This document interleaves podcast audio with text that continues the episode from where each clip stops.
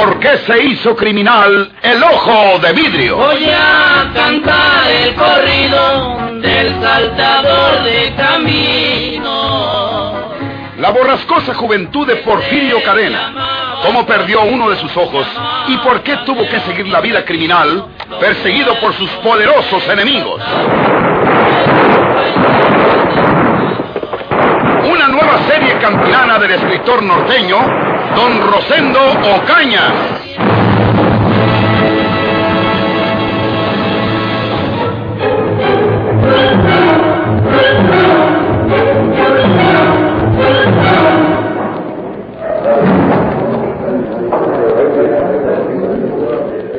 Señores, don Florencio está equivocado. Don Florencio está equivocado, les digo. Yo no estoy equivocado, Zapón. Tú me has engañado como te dio la gana. Tú me hiciste creer que tu hijito estaba enfermo de su cerebro y que por eso había agarrado el monte y que se había echado al río. ¿No ha visto usted en la orilla del río la cobija colorada? Eso no prueba que el niño haya caído al río, Andrés. Porque, como dice Roque, tú le echarías a la corriente para que se muriera y no siguiera acusándote de que mataste a tu mujer, que era su misma madre. Ni siquiera se ha hallado el cuerpecito de mi hijo. Cállenlo primero, para que puedan acusarme de lo que les dé la gana. Pero desde luego les digo que están equivocados, muy equivocados, porque yo no maté Logia. Ella se ahorcó y dejó un papel escrito para decir que se quitaba la vida, para no seguir sufriendo en este mundo. Yo tampoco eché al río a mi hijo Marcelo, por la sencilla razón de que es mi hijo, y no soy ninguna fiera para matar a mis propios hijos. Y no fui yo el que le tiró ese balazo a Roque, porque Roque es mi concuño y es de mi misma familia. Lo quiero como un hermano, por vía Dios. Eres un hipócrita, Andrés. Tienes mucha labia para defenderte, pero la verdad tiene que relucir. Y vas a tener que confesar, aunque sea con la riata en el pescuezo, que tú cometiste todos esos crímenes con tu misma familia, desgraciado. Vamos a colgarlos, señores. ¡No, don Florencio! Adelante, unos con una persona y vayan mirando un palo bueno para que le eche por arriba de una rama alta y gruesa. ¡Señor juez de letras! Don Florencio? Pues empídalos y paga, señor juez. Agarren a Andrés y sáquenlo de aquí. ¡No! Lo haré responsable como director de este linchamiento, señor don Florencio. ¡No en pueblo! Roque, tú me acusas en todavía mirando lo que quieren hacerme. Yo lo único que quiero es que confieses tus crímenes. Si no confiesas delante de la justicia de los hombres, pues, pues anda a confesar con la justicia de Dios. Y todos los que se atrevan a participar en el delito de linchar a este hombre serán castigados por la ley. No hagan caso de lo que les dice don Florencio, señores. No se haga usted de la vista gorda, señor letras. No es culpable este hombre de haber matado a su mujer, habiéndolo contado al niño Marcelo, como lo ha explicado Roque, y luego de haber echado al río a su mismo hijito, para que yo no me anduviera acusando. Y más luego, no le dio un tiro de traición a su concuño Roque le da más. Ya le he dicho, queda preso y será juzgado por de acuerdo a la ley. Para los asesinos no hay más ley que la del pueblo. La hicieron directa del pueblo, señor juez de letras. Hagan usted como le dé la gana. ¡Saquen a Andrés Sansón! ¡Y vámonos al voto con él! ¡No! ¡No! ¡Suéltenme! ¡Déjenme! ¡Suéltenme, por favor! Señor juez de letras, señor juez de letras, amigos, soy inocente, amigos, soy inocente, soy inocente, soy inocente, soy inocente. Trataré de reunir un grupo de vecinos conscientes que me ayuden a volver a la razón a esta turba incitada por don Florencio Cavazos. Va usted a tratar de salvarle la vida a un infeliz que no merece seguir viviendo. Fíjese cómo ya había sonsacado a don Florencio para que dijera que no se había separado de ellos ni, ni un rato en toda la mañana para que no pudiéramos acusarlo de haber sido el que me dio este plomazo. ¿Por qué lo hizo?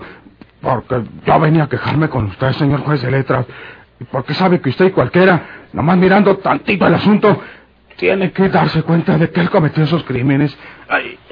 Como quiera que sea, no está bien ese linchamiento. Ya pasaron los tiempos en que el pueblo se hace justicia por sus propias manos.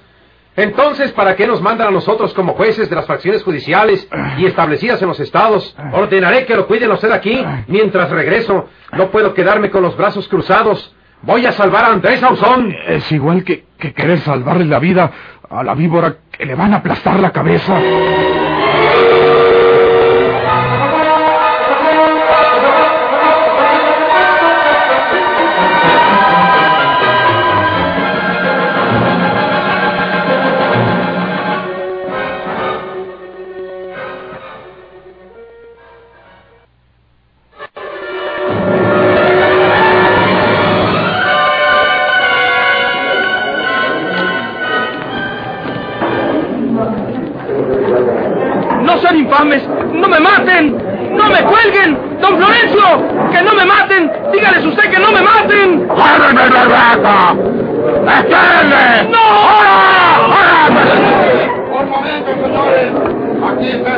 Muchachito que creemos que es hijo de Andrés Sauzón. M- Mijo, mijito Marcelo, mijito.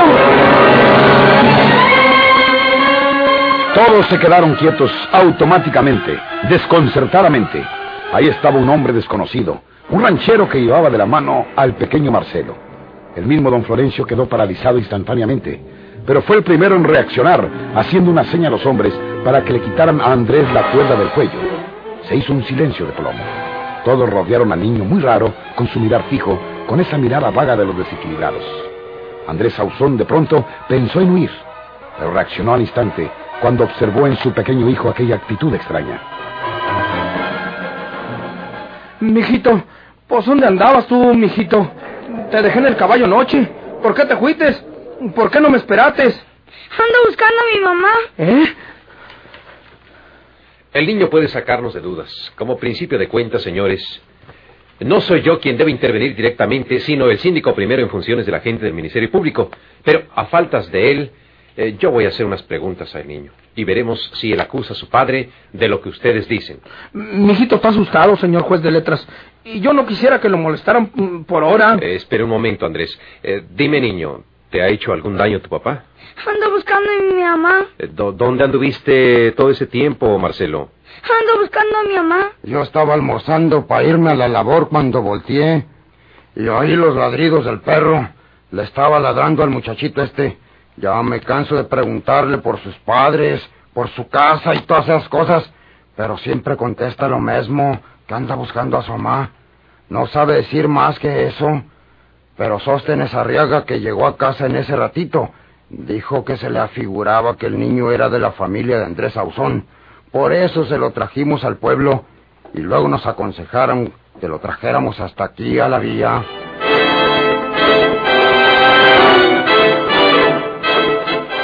Andrés Ausón sintió que se hacía la luz en las tinieblas de maldad de su cerebro. Su hijo Marcelo solo respondía aquellas mismas palabras. Entonces no estaba bien. Entonces podía él sostener lo que antes había afirmado, que el niño se hallaba desequilibrado de su mente, y que por ello contaba que lo había visto aquella noche estrangulando a Eulogia. Una sonrisa que le devolvía la vida al ignorante chacal iluminó su rostro, aun con los rastros de su cobarde palidez. ¿Qué les decía a ustedes, señores? ¿Qué le dije a usted, señor don Florencio? El prove de mi hijo está mal del cerebro. Óiganlo para que lo miren. ¿Dónde andaba, mijito? ¿A dónde andaba desde anoche? Ando buscando a mi mamá. ¿Lo ven?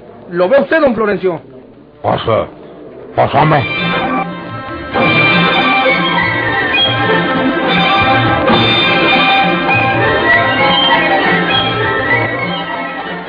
Ni rastro de Porfirio. Hablé a la inspección de policía. Dicen que no han podido encontrarlo, pero que siguen buscándolo y que se haya exhortado a todas partes. Ya no me importa nada, Porfirio. Que venga a asesinarme a mí también cuando guste. Pobre José. Una nueva víctima inocente. Le pido a Dios, con toda mi alma, que se salve. Y te juro, María Inés, que los dos nos- nos iremos muy lejos de este país, hasta donde Porfirio jamás puede encontrarnos. Muy bien pensado, Juana. Sigo preguntándome, ¿quién le diría a Porfirio que mi boda era el domingo? ¿No fuiste tú, María Inés?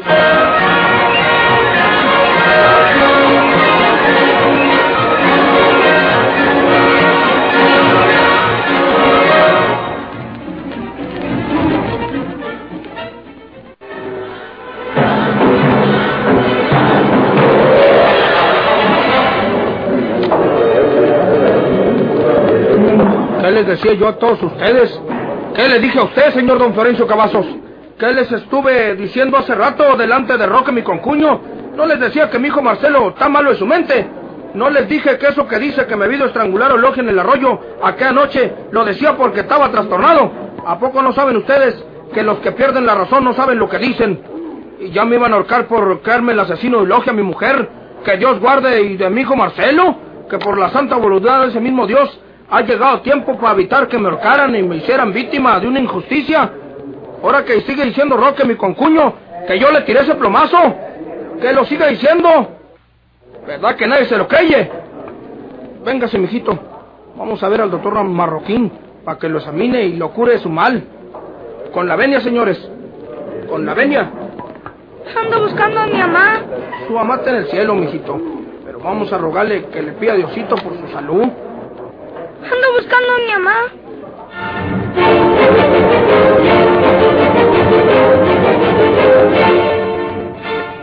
No podía ser aquello un misterio de la providencia, porque la providencia no podía acudir en auxilio del malvado Andrés Ausón. El pequeño Marcelo no había estado enfermo, no había estado trastornado, pero desde que sus inocentes y espantados ojos descubrieron el espectáculo horrible de ver a su padre estrangulando a su madre, su ser se estremeció y peligraba su razón. Era un supremo esfuerzo aquel de discernir a su edad los motivos que tuviera su padre para hacer que su madre saliera a pleno monte en las horas silenciosas de la noche y ahí le diera muerte, ahogándole entre sus manos. Era también un esfuerzo superior a sus raquíticas energías, escuchar la voz airada de su padre ordenándole que hiciera lo que podía costarle la vida. Y en este caso, naufragaba y se hundía la razón del desdichado niño, que ahora efectivamente está fuera de su juicio. Se halla a punto de volverse loco si no es atendido con la urgencia y solicitud que su estado demanda. Naturalmente, la locura transitoria de Marcelo no solamente salva oportunamente a Andrés Ausón, sino que lo pone en condición de lanzar un rotundo mentís a quienes no solamente han puesto en duda su dicho, sino que lo acusan de haber atentado contra la vida de su esposa y de su hijo, y más tarde contra la de su concuñado Roque Ledesma.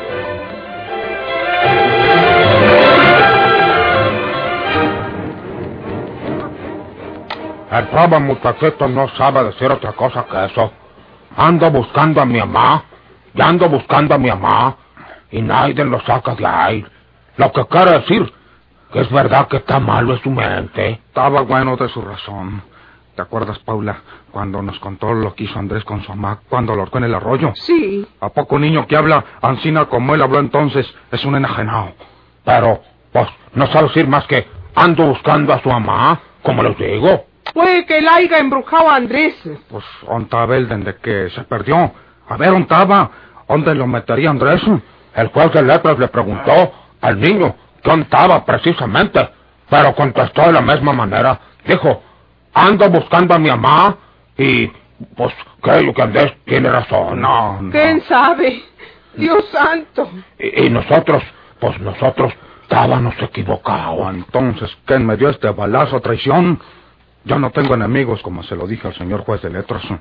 No hay nadie que tenga por qué tirarme un balazo traición para matarme. Y el que lo hizo, pues, tiene que ser Andrés. Tiene que haber sido Andrés.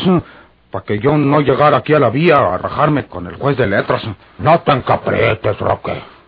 Si el niño estuviera con su salud y que fuera verdad lo que Andrés hubiera matado a su mujer Logia, o si el mismo niño no apareciera porque se le hubiera llevado la corriente al río, como estábamos creyendo, entonces si era correcto desconfiar de Andrés y pensar que él te, te, te, te tiró ese pajuelazo entre el monte. Pero si resulta que el niño está como él dijo, está malo de la mente, pues tenemos a fuerza que reconocer que nosotros estábamos equivocados y que Andrés no, pues no estranguló Logia, porque fue una cosa que se figuró el niño en su cerebro enfermo.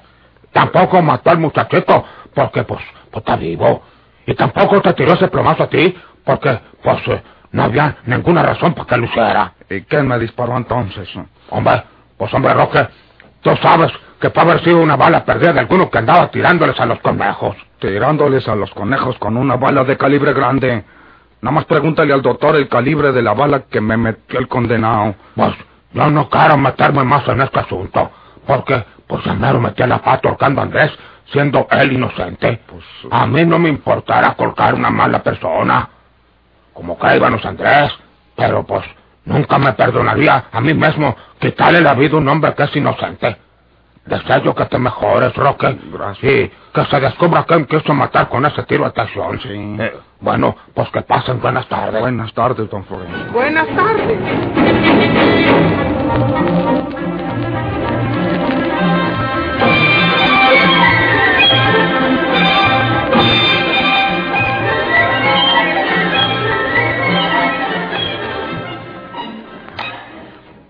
Sigue de sus males, Roque? Pues, mal que bien parece que ya no me morí de esto, María Jesús.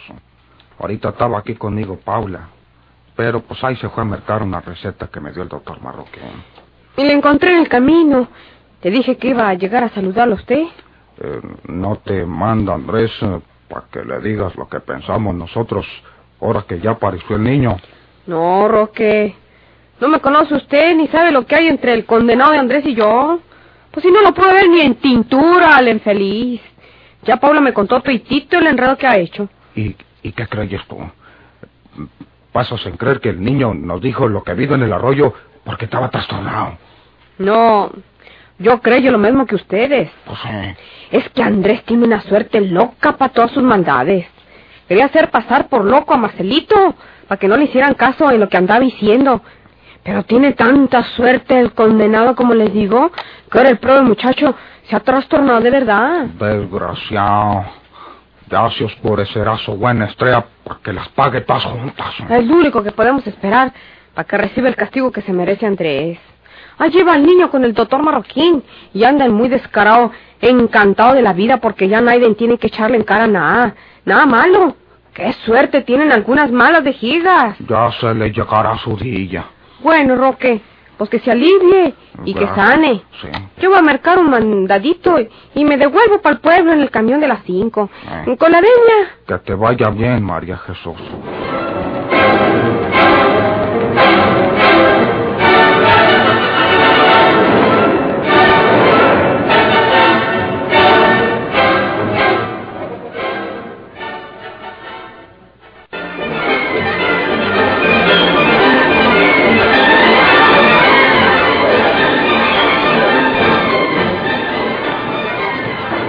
El comercio de don Adolfo Hernández está lleno de parroquianos, en su mayoría hombres, porque se trata de un tendajón donde también se expenden bebidas embriagantes. Unos hombres toman en copas junto al mostrador, otros en un rincón, pasándose de mano en mano la botella. Todos miraban de reojo a María de Jesús y secreteaban mientras don Adolfo le surtía su mandado. Y me da también media docena de jabones. De esos del borrego. Sí, sí, señora, en este momento. Ya me están cayendo gordos estos borrachos que me miran de riojo y luego se secretellan. Ah, los jabones se los voy a envolver en este papel de periódico para que no se junten con el mandado de la comida, ¿eh? Está bueno. Ah, ¿Qué otra cosita? Nomás, ¿cuánto le debo? Pues ahora verá, es el café.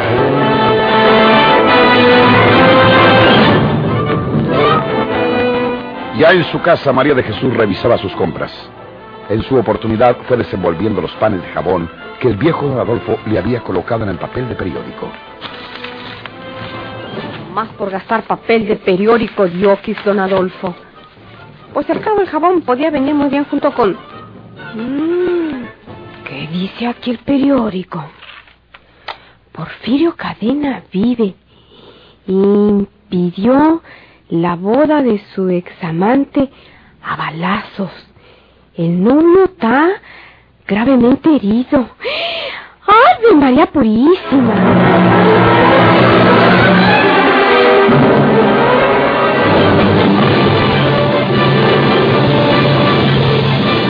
¿Por qué se hizo criminal el ojo de vidrio?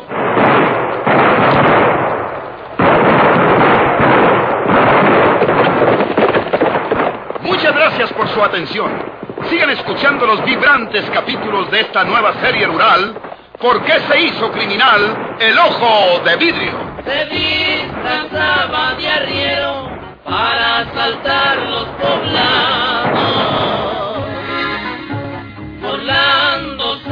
Del gobierno, mataba muchos soldados, nomás blanqueaban los